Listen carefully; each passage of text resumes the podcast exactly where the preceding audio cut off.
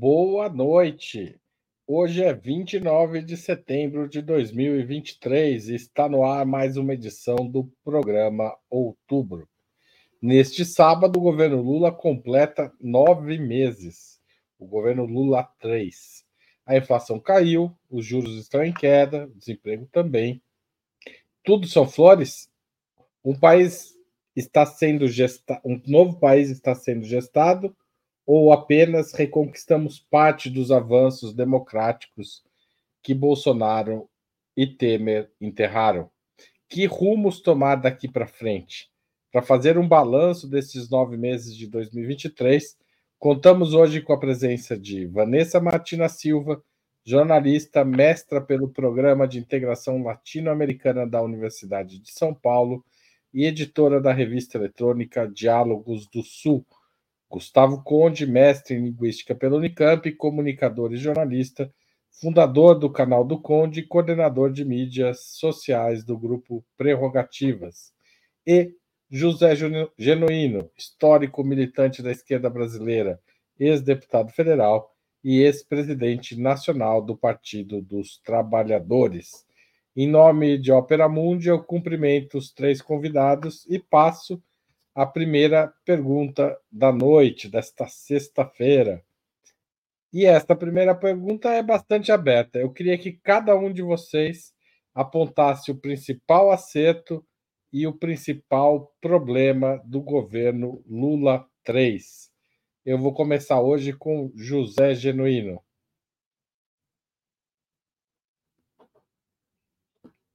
Nove meses do governo, do governo Lula é a política externa soberana, as posições que o presidente Lula tem adotado, particularmente no discurso que fez na Assembleia Geral da ONU. Esse é o grande acerto. O país está aliviado. O país está respirando. O país, se você olhar para olha para trás, diante do desastre, da barbaridade, nós criamos um clima, um ambiente favorável aos direitos democráticos, aos direitos sociais, a, a, discutir o futuro do país. No meu modo de entender, o principal erro, a principal debilidade do governo Lula, três, é no tratamento das questões institucionais. A maneira de conduzir a questão das Forças Armadas diante dos fatos, do noticiário, dos posicionamentos, que se materializaram no 8 de janeiro, mas aquilo ali foi consequência de um processo que vinha acontecendo. A maneira, o, o, o, a negociação que se deu no Congresso Nacional, eu acho que a gente devia ter começado ela em outro parâmetro, com uma outra metodologia, nós acabamos, acabamos em, dando muita força ao principal líder do Centrão no Congresso Nacional, que é o Arthur Lira. Acho que o governo deveria ter criado o Ministério da Segurança Pública. Isso, para mim, é uma debilidade e é, uma gran, é um grande desafio. Hoje mesmo, o secretário executivo do Ministério da Justiça falou de um sistema único de segurança pública, de parceria com os estados. Se não criar o Ministério da Segurança Pública para conduzir esse processo, e se não criar uma, uma Guarda Nacional com capacidade política, com força, né, evidentemente, essa parceria com as polícias militares vai ser fraca. E eu entendo também que a maneira do presidente Lula estar tá tratando as indicações para o Supremo Tribunal Federal e principalmente para a PGR, eu tenho discordância. Primeiro, deixou juntar PGR, Supremo e Ministério da Justiça, coisa que é não é aconselhável. Segundo, ao colocar na mesa líderes, personalidades, quadros com possíveis indicações, veio à tona fatos relevantes que desaconselham a indicação de alguns nomes, como, por exemplo, é, o mais defendido pelo Supremo Tribunal Federal, Bonet. Agora vem o Aurélio Miguel, o Aurélio Rios, que também foi responsável pela área dos direitos humanos na PGR. E esse aí eu vivi uma experiência concreta quando estava preso na Papuda. Ele, inclusive, se opôs a divulgar uma foto que foi capa da revista Isto é, do repórter Paulo Moreira Leite.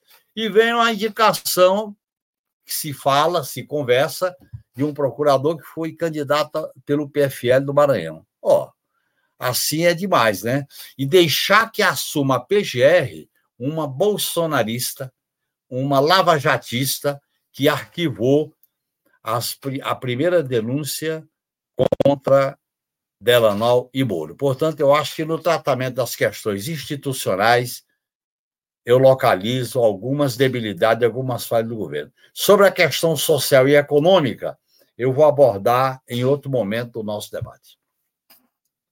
Obrigado, Genuíno. Passo a palavra para a Vanessa. Oi, gente, estamos aqui mais uma vez com vocês, coisa maravilhosa. Eu, que não sou uma pessoa básica, não vou dizer só uma, não vou dizer só uma coisa. Alguns acertos, né, da questão do Lula. Eu acho que o maior acerto é, foi o abordado aqui na abertura, nesse mês aniversário de governo, economia. É, volta e meia a gente trouxe tanto aqui, né, no, no outubro de sexta-feira, quanto em outros espaços deste mesmo programa, a questão da economia e o quão surpreendente têm sido os números trazidos pelo governo até o momento. Pouquíssimos de nós, é, o ano passado, a essa altura, né, mais ou menos nessa altura do ano, a gente teria, assim, um entendimento de que as coisas funcionariam tão bem quanto estão. Ainda, é, ainda falta muito, e isso é normal, porque estávamos numa situação muito difícil, realmente, mas temos avançado e de uma maneira bastante impressionante. Outra coisa que talvez aqui os colegas podem até discordar, talvez o chat também não concorde, mas eu acho que uma coisa muito positiva foi a ampliação da base do governo no Congresso. O governo realmente vinha muito debilitado, foi eleito com uma base muito frágil, e essa ampliação é muito importante para evitar males muito menor que podem afetar a população. E por fim, o Genuíno já tratou brilhantemente, não vou me estender, política externa irretocável, assim, eu diria irretocável, perfeita, maravilhosa, eu não faria melhor. Erros, aí tá, erros. o maior erro, na minha visão, acho que o Genuíno também fez uma belíssima explanação, tendo a concordar com tudo que ele disse, mas o maior erro para mim é a comunicação. A comunicação. A comunicação é grotesco o erro que está sendo feito. A gente tá, a gente não, né? O governo está considerando que está num conto de fadas, né? Eu acho que tinha essa, esse termo aí na abertura. Tá tudo um bar de rosas, está tudo um conto de fadas, está tudo as mil maravilhas. Cara, não, não tá. Não, não tá. É, nós temos aí pautas que são de domínio da direita, pautas que estão sendo trazidas, colocadas no debate agora, estão sendo colocadas de maneira equivocada, do meu ponto de vista, e a comunicação está é, tá sendo mais uma vez escanteada. Todos os, os, meios de comunicação, todos nós aí da imprensa alternativa que lutamos, batalhamos durante esses últimos dez anos, né, que estivemos desde o primeiro momento dizendo que golpe era golpe, que o golpe contra Dilma foi um golpe, enfim, e trazendo desde 2013 todas as discussões pertinentes, mais uma vez estamos aí tendo que praticamente mendigar recursos com a SECOM, estamos tendo que, enfim, nos provar e dizer, olha só a minha importância, a minha importância é porque tem que ter recibo assinado por Deus, com cartório, cinco firmas. Então, assim, é, é, bastante absurdo o tratamento, são reuniões e mais reuniões com a SECOM e o problema não se resolve, e já são nove meses. Então, para mim, essa é a pior área, indiscutivelmente, do governo federal. Certo, Gustavo Conde, a palavra é sua. Saudações, querida Vanessa Martina Silva, José Genuíno, meu querido Haroldo Cerávulo, público aqui do Opera Mundi, muito boa noite para vocês. Olha, irretocáveis do, os dois comentários dos meus colegas aqui, Genuíno e Vanessa, é, tomando né, a, a, política internacional realmente um golaço do governo Lula em todos os sentidos, né? Não tem o que falar, né? Uma coisa impressionante, assim, o papel que o Lula está tendo no mundo muito importante, inclusive, para o mundo, para o próprio mundo. É, e vou ter que concordar demais com a Vanessa com relação à comunicação. Para mim, o maior erro, depois eu vou detalhar algumas coisas aqui se der tempo, mas o, maior, a maior besteira que esse governo faz é não é, com, chamar um grupo, os, os maiores especialistas do país estão disponíveis. Eles estão aí se oferecendo faz tempo, não querem nem salário para montar um, um, grupo forte de comunicação, um grupo que tenha base teórica, que tenha estudos, sabe? Tem muita gente no Brasil que está estudando esse discurso de ódio, ascensão do nazifascismo no mundo todo, todo mundo ignorado pela comunicação do governo. É uma coisa, assim, para mim, chocante. É, é, é, engraçado que a gente fala, o Lula é o maior comunicador do país, é, parece que todo mundo fala assim: não, não precisa de comunicação, que o Lula já, já, já resolve tudo, né? Quando ele fala, já acerta. E é verdade, né? É verdade, porque ele supre essa ausência total de um, uma qualidade nesse sentido.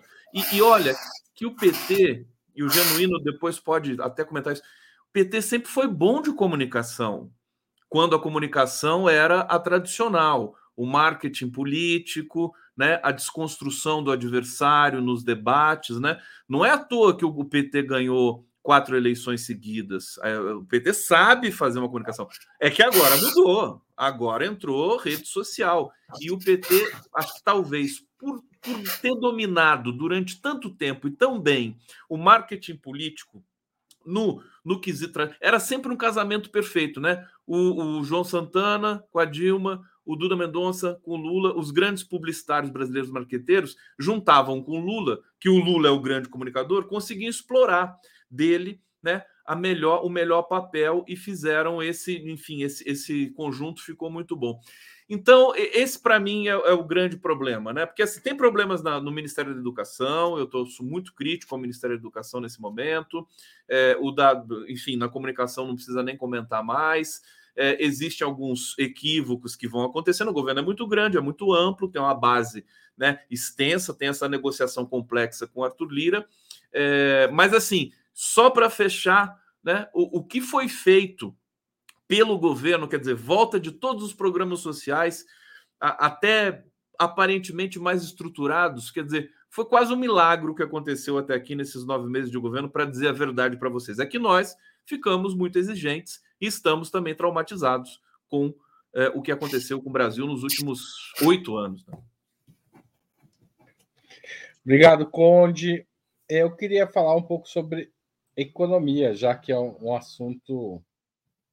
Nessa semana, os dados do mercado de trabalho apontaram para o menor desemprego nos, é, nos três meses de, até o fim de agosto, né? É, considerando diver, diferentes intervalos da série histórica, a desocupação está no nível mais baixo desde o período desde fevereiro de 2015.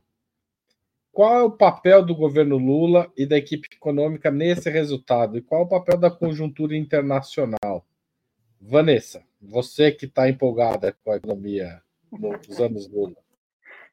Muito bem, estou empolgada com a economia. Acho a economia o gargalo principal. Se a gente não resolve o bolso do trabalhador, se a gente não resolve onde mais dói, que é o bolso, né? O órgão que mais dói é o bolso. Se a gente não resolve isso, a gente pode discutir temas e temas e temas, mas quando precisar de apoio popular, o governo não terá, né? Então, os próprios números de aceitação, de aprovação do governo demonstram, eh, casam né, com o aumento da melhora da economia com o aumento da popularidade do governo. Sempre a gente pode fazer esses cruzamentos e, e entender como é, isso é impactado. Qual, qual é o papel do governo? Bom, não foi Maria, né?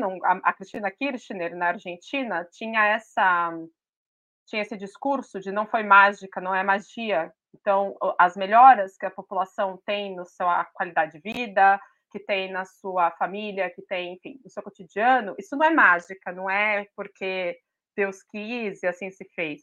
Isso é trabalho, isso é governo, isso é política. Então, é, precisa ser bem. É, precisa bater muito nisso, que a, a vida está melhorando porque o governo está fazendo.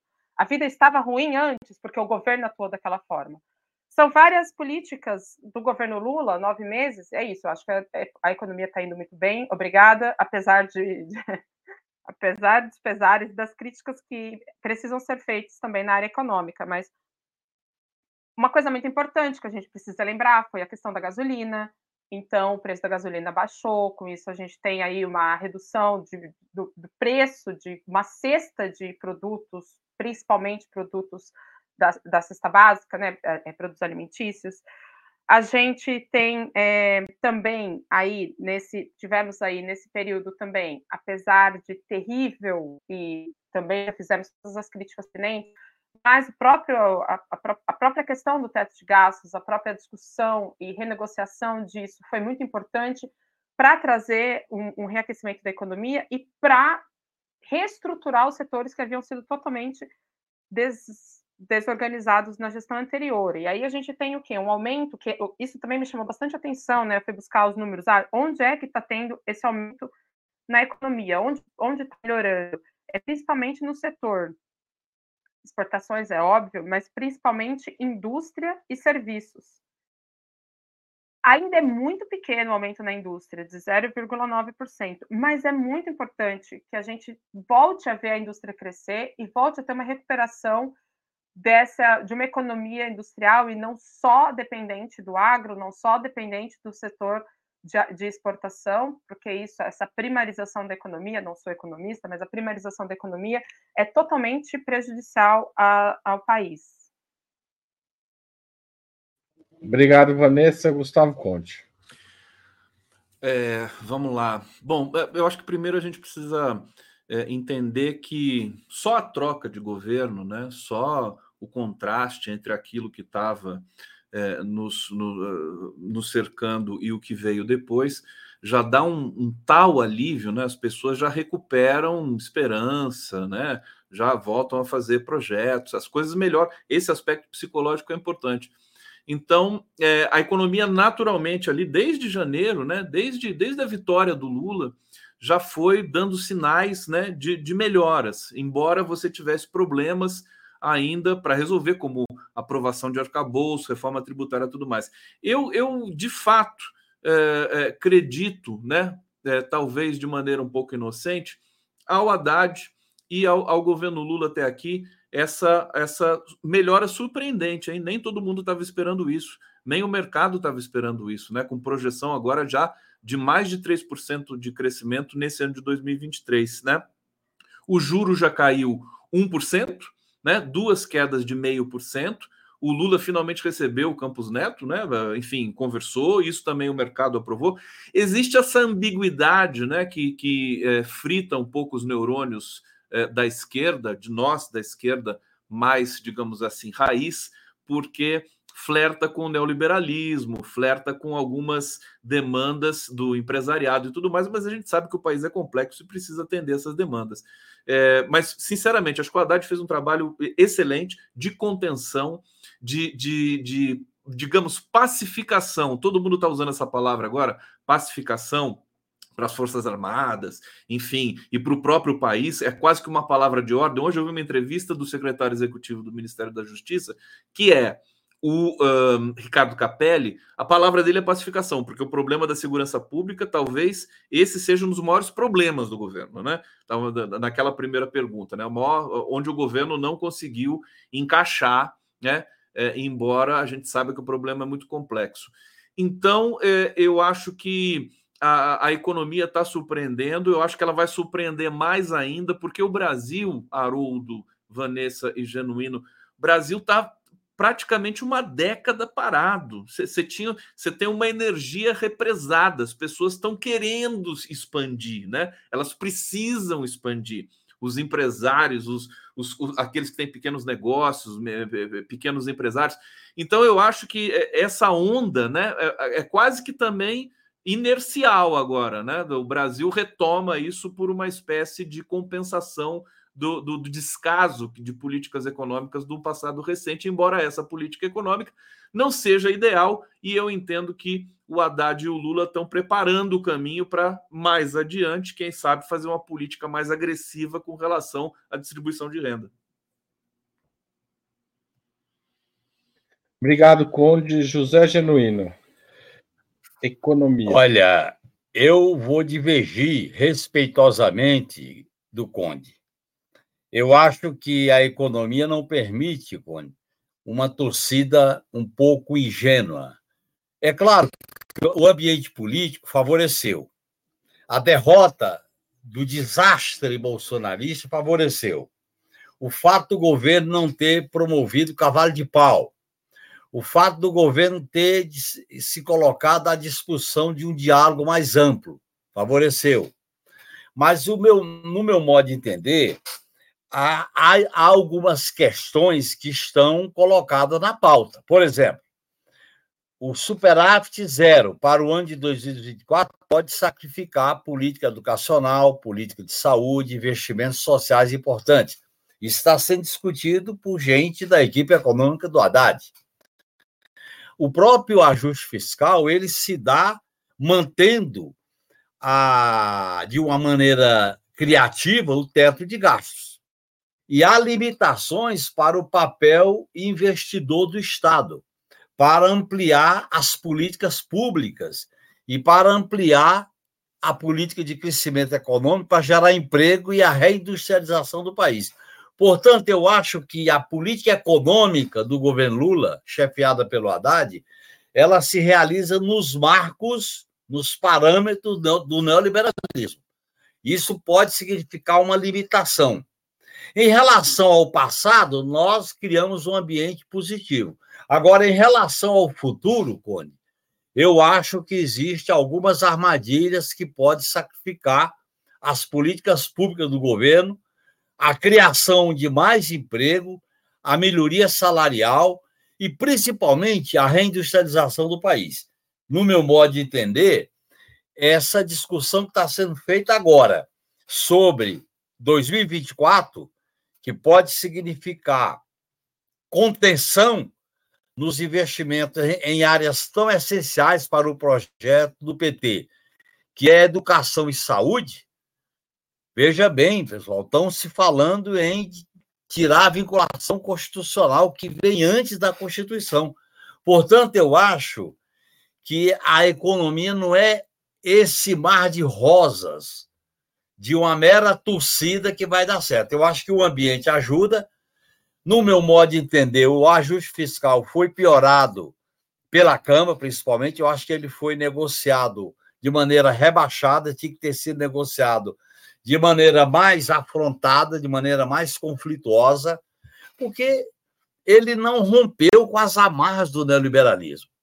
Por exemplo, até agora, o projeto de as privatizações, nenhuma foi revista, no caso da Eletrobras. A questão da legislação trabalhista, precisa ser revista. A questão, por exemplo, do próprio juro do Banco Central está criando um ambiente de negociação, mas ele é, ainda está muito alto para uma política de crescimento econômico sustentável.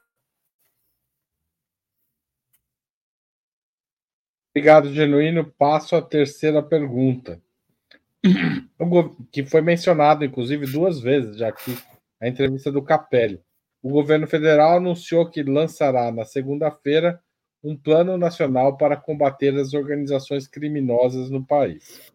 A medida, como eu disse, foi anunciada pelo Capelli e ela é uma resposta, de certa forma, à situação no Rio, que é um estado governado por um bolsonarista, e na Bahia, governado pelo PT. O plano deve contar, inclusive, com a participação de militares o governo Lula está se mexendo corretamente nesta questão ou pode estar criando um problema futuro na avaliação de vocês? Não seria melhor deixar a segurança pública para os estados? Genuíno já disse que não, então, é, mas eu vou começar pelo Conde, depois o Genuíno fala, para seguir a ordem planejada. Aliás, Quase... deixa eu dizer que é sempre um aprendizado para mim poder é, o genuíno me apontar caminhos aqui e eu recebo, acolho a, a, divergência dele e reconheço que ele tem toda a razão nessa, nesse sentido é, e, e, vou ponderar aqui sobre isso também nas minhas próximas reflexões. Olha, eu, eu primeira coisa, é, deixar com os estados, né? Eu acho que o governo está fazendo absolutamente correto, absolutamente correto. Não dá para deixar para os estados mais. É, a situação se agravou é, profundamente, né? E a Bahia se mostrou assim um, um dilema para um governo, para um campo político que defende, enfim, uma política de segurança que não seja é, é, letal, né? Como alguns outros governos preconizam.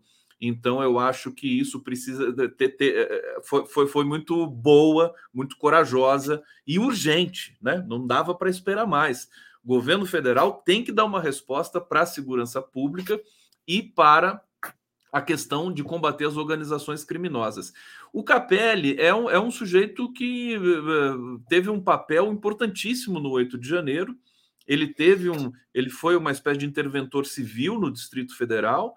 É, é, acho que ele foi corajoso também, exonerou um monte de militares, tem uma relação transparente aí com as polícias, ganhou o respeito das polícias. Eu pude vê-lo vê-lo falar hoje sobre essa questão e acho que é a pessoa certa para, é, digamos, estar tá ali coordenando esse processo. Não vamos esquecer São Paulo, né, Haroldo? Quer dizer, São Paulo, Rio e Bahia, sendo que a Bahia alcançou o posto da polícia mais letal do país, né, que mais mata no Brasil. Então não dá mais, a gente não aguenta mais ver criança morrendo, pelo amor de Deus, né? Né, nas periferias do país com bala achada, não é bala perdida, né?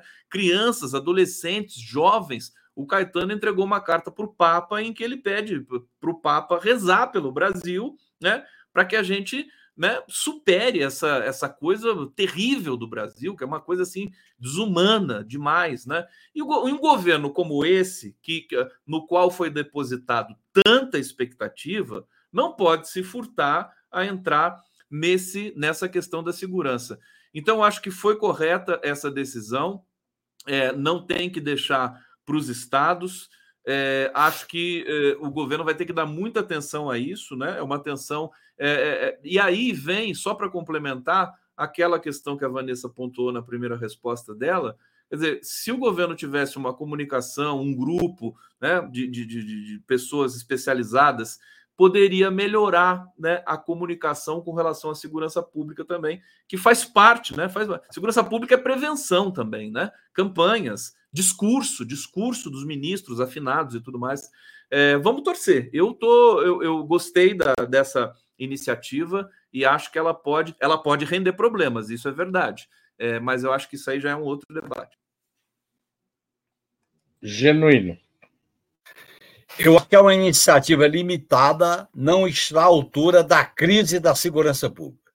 Eu já falei aqui que o Lula, como chefe de Estado e chefe de governo, e como a maior liderança popular hoje, tanto no Brasil, na América Latina, como no mundo, ele podia fazer um pronunciamento à nação defendendo um pacto pela vida. Um pacto pela vida através de uma autoridade civil executiva criando o Ministério da Segurança Pública. Não dá para deixar as polícias na mão dos governadores exclusivamente. Até porque se ficar assim, vai ficar desse jeito. Não adianta. Ou você muda o comando, ou você muda a orientação de cima para baixo, ou então vai continuar essa guerra surda. Eu acho que devia o papel do Ministério Público era fundamental para controlar a atividade policial, fazer com que o, o, o sistema de justiça entrasse numa espécie de caravana para olhar os presídios, ver da população carcerária quem já pode sair da cadeia, quem não está condenado, porque há um vale tudo na tragédia do sistema penitenciário. Eu acho que essa é a proposta à altura da crise e à altura da dimensão do Lula. No meu entendimento, para criar o Ministério da Segurança Pública é necessário criar uma Guarda Nacional, uma guarda que tem o seu lado da Guarda Costeira, área de fronteira e as áreas em que o crime organizado está com esse nível de autonomia e de ousadia. Nós temos que fazer um movimento amplo, sistemático, para colocar dentro dele o enfrentamento às milícias, ao crime organizado e ao banditismo. Mas também nós temos que alterar profundamente a concepção, o modo operante da polícia militar. A polícia militar é uma polícia que está preparada para matar, está preparada para guerra. Polícia, segurança pública não é guerra é contenção, é, prepara, é antecipação, é inteligência. No limite, você ocupa áreas fisicamente. não como está ocorrendo, particularmente nos três estados que o Conde citou. Eu acho que é uma medida tímida, não está à altura. Eu vi a entrevista do Capelli, não está à altura. Eu acho que tinha que ter uma ideia de grandeza para enfrentar o problema enorme da segurança pública no Brasil. Esse problema pode virar um problema político sério. Veja a bandeira da extrema-direita na Argentina. Veja a eleição no Equador. Veja o que está acontecendo em El Salvador. A crise da segurança pública pode ser a oportunidade para a extrema-direita voltar com ofensiva no discurso fascista de extrema violência. Portanto, todo cuidado é pouco em matéria de segurança pública. Obrigado, Genuíno. Vanessa. O que, que, me resta falar agora, depois dessa aula que o Genuíno deu em três minutos? Faço coro, assino embaixo, concordo absolutamente com tudo, tudo, tudo que ele falou. É, eu, eu acho até que ele foi bem sutil, né? A não estar à altura. Eu acho que é ineficiente mesmo. Acho que é apagar fogo com gasolina, isso. Colocar militares, nossa, que genial, né? Vamos colocar mais policial na rua, vamos colocar mais militares, nossa, que excelente. O que, a gente vai fazer? prender mais gente, vai matar mais gente, vai colocar policiamento ostensivo. Isso significa o quê? Significa que a gente vai reforçar o modelo falido, errado, o modelo que não deu certo no Brasil, não deu certo em lugar nenhum, não deu certo. Há provas, abundam provas em todos os lados de que isso, essa política repressiva que vai culminar né, na, na grande discussão de guerras drogas, a gente vai chegar aonde, né? pegando, eh, puxando por essa, por essa, puxando por essa linha. Encarceramento em massa de pessoas negras, pobres, jovens, homens. A gente vai chegar aonde de novo? A gente vai chegar num cenário em que eh, essa juventude brasileira negra, pobre, periférica, vai ser jogada em presídio, que não vai ter os julgamentos justos, como bem colocou o Genuíno, vai ter, enfim, vai, vai estar lá sem ter devido processo, a gente não fala tanto do devido processo legal, essas pessoas não são julgadas no devido processo, nem que são julgadas muitas vezes, ficam lá anos sem, sem sequer saber que tem direito à justiça. Então, é, é um, é um é, porra, é perfeita a fala do Genuíno, porque isso pode nos acarretar um problema muito grande. A questão da segurança pública já é utilizada pela extrema-direita no Brasil, Bolsonaro é fruto disso, a questão do armamentismo e da, da, né, da, grande incitação às pessoas terem armas, se amarem, e, e, todo o clube de tiro, etc., vem muito disso, da sensação, e não só a sensação, mas da insegurança em que as pessoas vivem. Agora, o problema é, não é simples a solução. A solução é complexa, multifacetada, e, assim, depende de uma mudança radical, uma mudança radical, uma revolução praticamente no tema.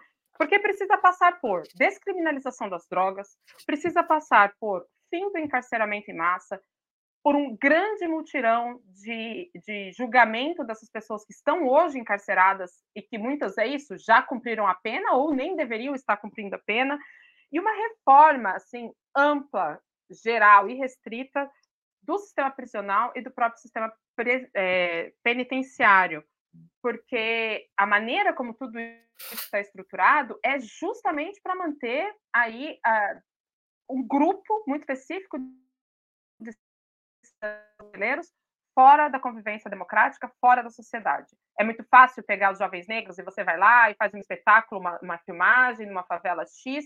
Muito fácil chegar lá, invadir, decidir que vai prender todo mundo ou sair matando meia dúzia. Essa é a ação que o Estado brasileiro tem tomado até agora essa solução apresentada até o momento, eu não conheço no detalhe, não conheço a minúcia do que vai ser apresentado, mas do que foi colocado, ela não resolve nada, é paliativo, para inglês ver, para agradar aí a mídia, e pode sim resultar em algo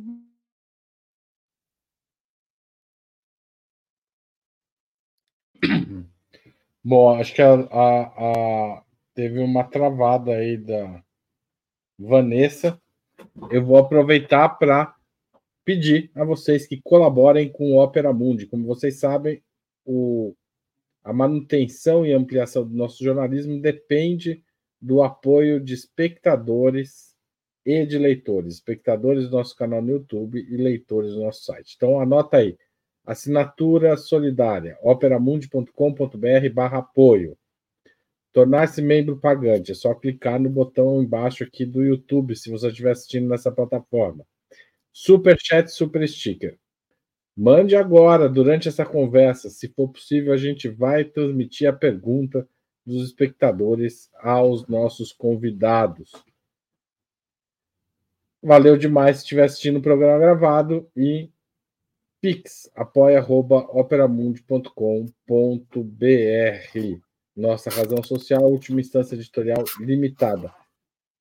Como vocês sabem, a gente precisa do apoio de vocês para expandir o nosso jornalismo, para combater as fake news e para elevar o nível do debate, né? É, Vanessa, você tá, você conseguiu acabar o seu raciocínio? Você acha que a parte que eu entendi que cortou foi justamente meu ponto final. Então, se cortou onde eu achei que cortou. Ela, ela concluiu, ela concluiu justamente na hora. É, aí caí, assim. Muito bem. É, vou passar para a quarta pergunta, então. As boas notícias até o momento e a reversão do quadro que a gente tinha durante o governo Bolsonaro abre espaço para o governo Lula puxar pautas politizantes, por exemplo, a reabertura da Comissão Nacional da Verdade da ditadura militar e a criação de uma Comissão da Verdade da Covid? José Genuíno. Olha, eu acho que o ambiente político possibilita iniciativas importantes como essa.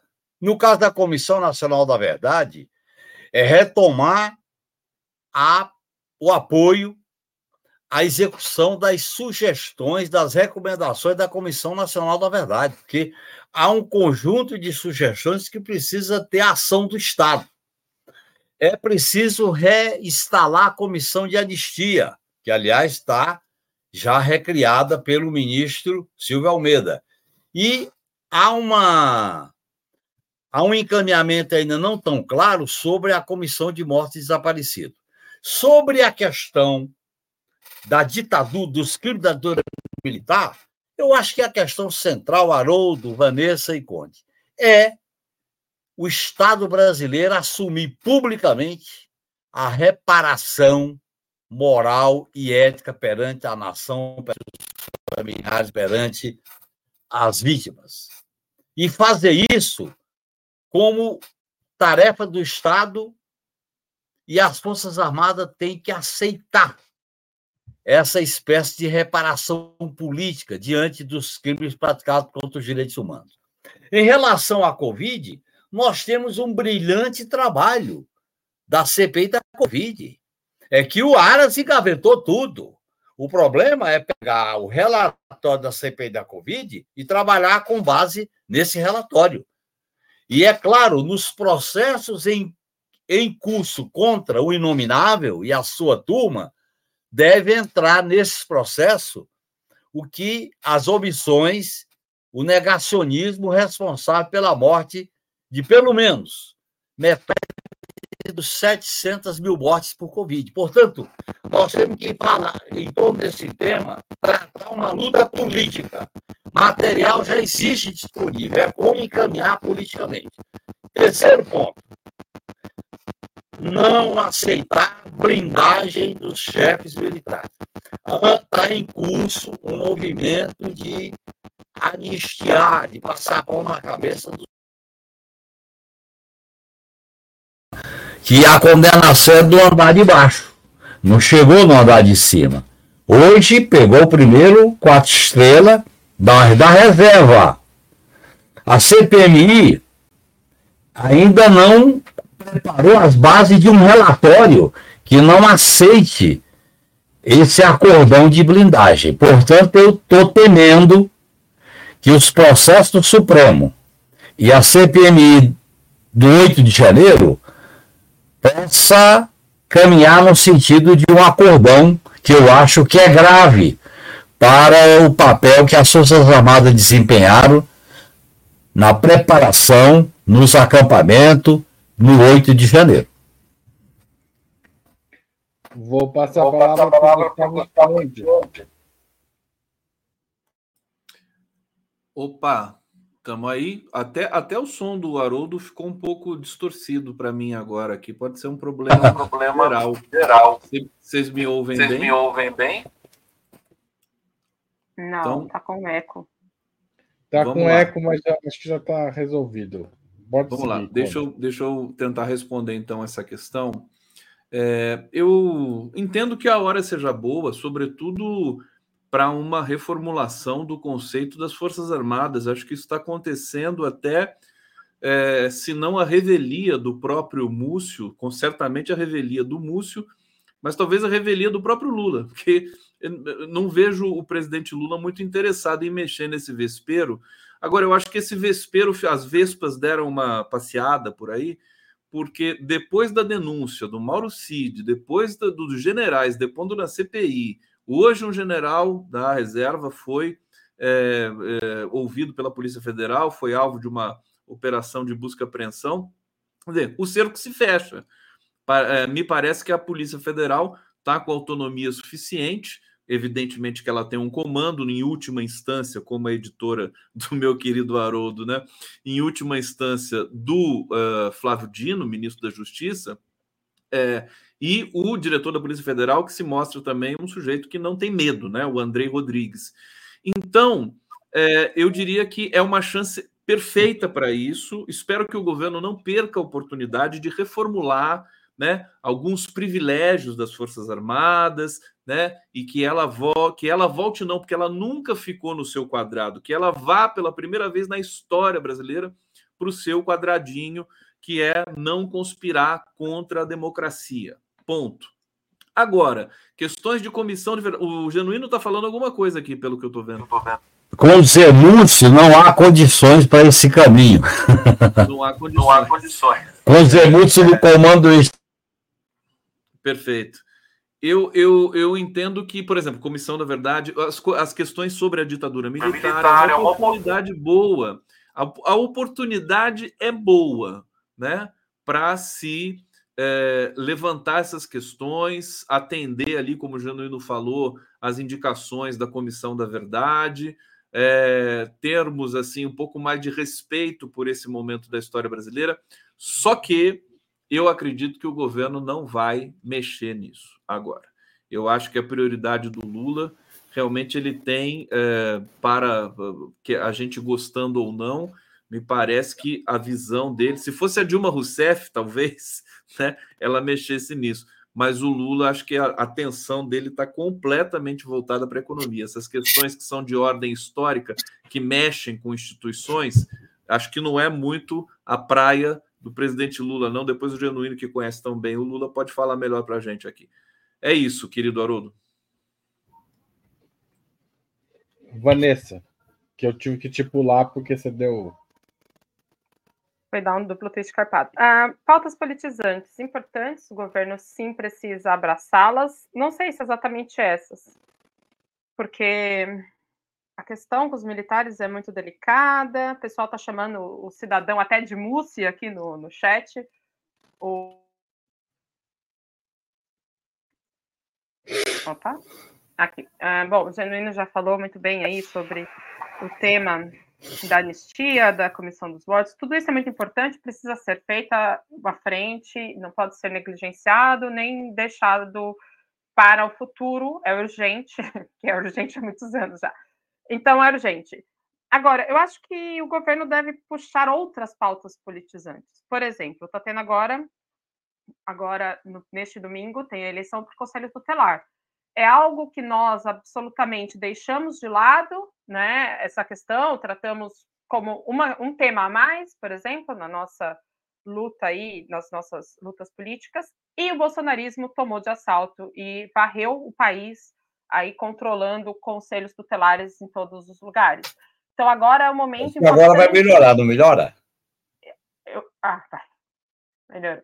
É, isso é importante porque está tendo uma politização. Então, pessoa, muita gente vindo falar sobre a eleição do Conselho Tutelar, muita gente trazendo colinha de quem votar, em qual cidade, as pessoas se organizando, se mobilizando. É importante que todo mundo vá votar, levante, vá votar, porque é uma eleição que é, apesar de ser, obviamente, para uma função que não é uma função do executivo, e, e nada disso, tem um impacto muito importante na vida das nossas crianças, é, no combate à violência doméstica, violência de todos os tipos que as crianças sofrem, né? Crianças e adolescentes. Então é importantíssimo. Mas esse tipo de pauta tem que ser trazida e tem que ser colocada na sociedade, desde o meu ponto de vista. Temas como, é, por exemplo, a questão, da, a questão escolar é algo que já está sendo pautado na sociedade, só que o debate foi para uma parte, foi para um lado completamente distorcido. Imaginemos que essa história de, entre aspas, escola sem partido é o que está dominando hoje o cenário, um cenário no qual as crianças não têm aula decente, os professores são completamente, é, assim, quem está à beira do burnout está com sorte, porque todos já devem estar com burnout, né? Então, professores com burnout, professores super desvalorizados, com salários uh, miseráveis, em situação completamente vergonhosa. Se a gente tivesse apreço por algo nesse país, a gente deveria ter pela educação. E nem isso. São questões que estão já na sociedade, só que a gente não está disputando. Logo, uh, politizar via Ai, o, o relógio agora me pegou. Politizar a sociedade via é, disputa, disputa de narrativas, essa disputa, essa guerra de narrativas, né, essa guerra política que, que tem acontecido, eu acho muito importante, urgente e existe um, uma oportunidade, e essas janelas de oportunidade que se abrem e não são sempre, existe uma janela de oportunidade agora importante que o governo não deve perder. Obrigado, Vanessa. Passo a última pergunta. Embora bem relativamente bem sucedido por enquanto no combate ao bolsonarismo, Lula tem se projetado como liderança global no momento em que a extrema-direita continua a avançar na Argentina, com Milley e com Trump, que parece se estar se tornando cada vez um candidato cada vez mais forte nas eleições dos Estados Unidos. O cenário internacional pode atrapalhar os próximos anos do governo Lula? Gustavo Conde, você começa. Vamos lá, o cenário internacional. Bom, é, é o grande, assim, o maior acerto, né, que a gente até comentou aqui no começo desse debate, né? É, eu acho que não atrapalha, eu acho que só ajuda. Eu acho que atrapalhou é, um pouco nesse, nesses nove meses porque o Lula passou, se não me engano, 57 dias fora, não sei se é tudo isso, acho que é isso mesmo, né? É, foi para a China, foi para a Índia, foi para o Japão, foi para Hiroshima, foi para uh, Europa mais de uma vez, Estados Unidos, África, né? É, viajou muito e precisa, porque o Brasil precisa ser restaurado, precisa, né? precisou ser recolocado no mundo. O mundo agradeceu né? a, a, essa essa presença do Lula. E a, isso atrapalhou um pouco internamente, porque o governo, nesse período, ficou, não diria acéfalo, mas é uma coisa que eu sempre converso com o Genuíno aqui, né? E pergunto para ele, porque o Lula não. Dessa vez, ele foi uma opção dele, segundo o Genuíno. Ele não colocou um gerente, não tem uma pessoa que tome conta do governo. Né? Nem o vice-presidente tem essas características. Né? Então, quando ele saiu, as negociações, a articulação política, que é a área mais sensível, vamos combinar aqui do governo, ela ficou um pouco à deriva, né? É, o, o, Padilha e o Rui Costa não deram conta, pelo menos até aqui, dessa tarefa.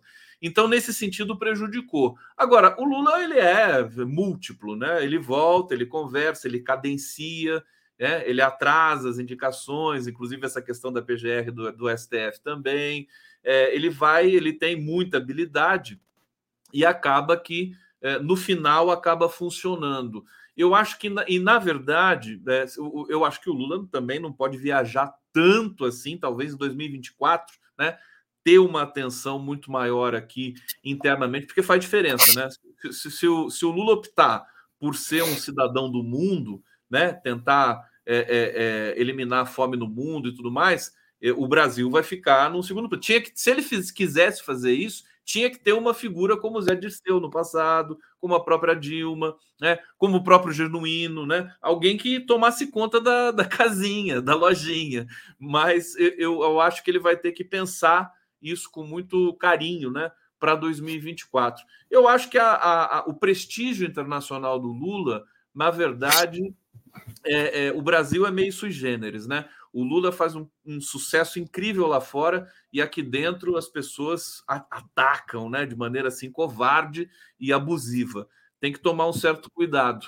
É, mas eu acho que a situação global está um pouco diferente. Tem a questão do meio ambiente, né, esses eventos extremos que estão ocorrendo. O Lula tem um discurso, digamos, muito, muito potente da questão da defesa do meio ambiente.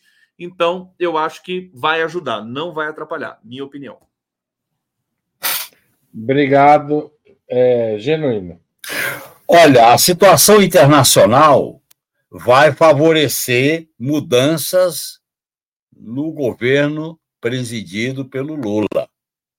E essas mudanças serão necessárias para que haja uma sintonia entre a política interna e a política externa.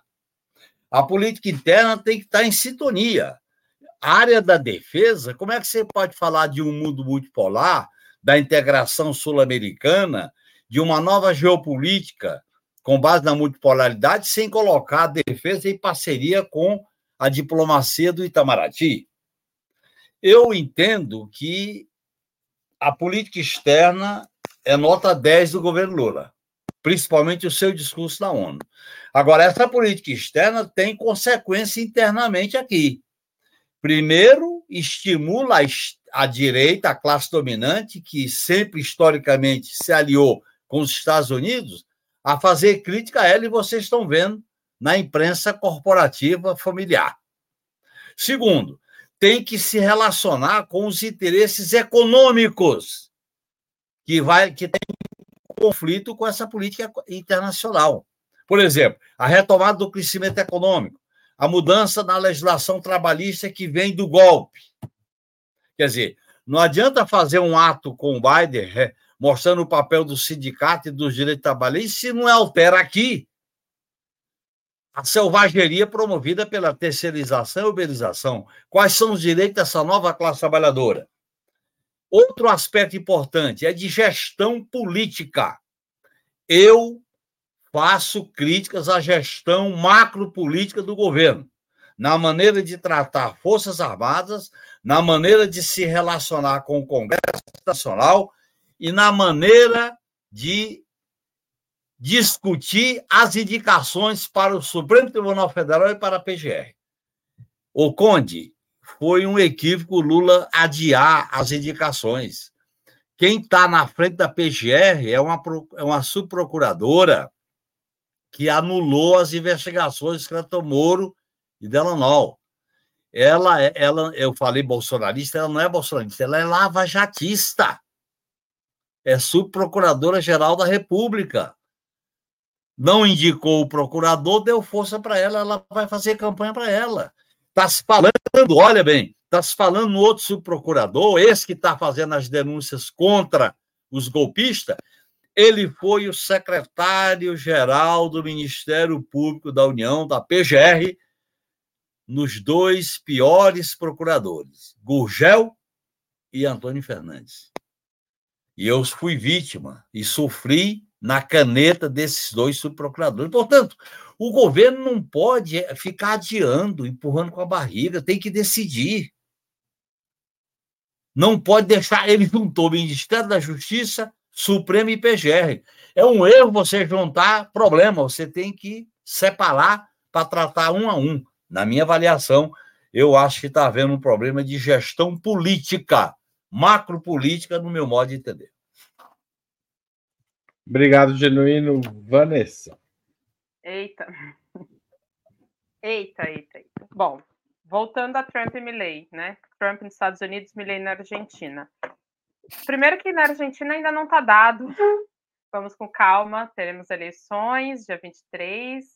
Inclusive, estamos com campanha, a Comunicação está com campanha aberta no Quicante para que a gente possa cobrir as eleições na Argentina, então não está posto essa, essa situação ainda do Milley como uma grande figura, apesar do destaque que teve nas prévias. Agora, Trump segue sendo esse nome forte nos Estados Unidos, mas para mim, no cenário internacional, o Lula tem só um inimigo, que é ele mesmo.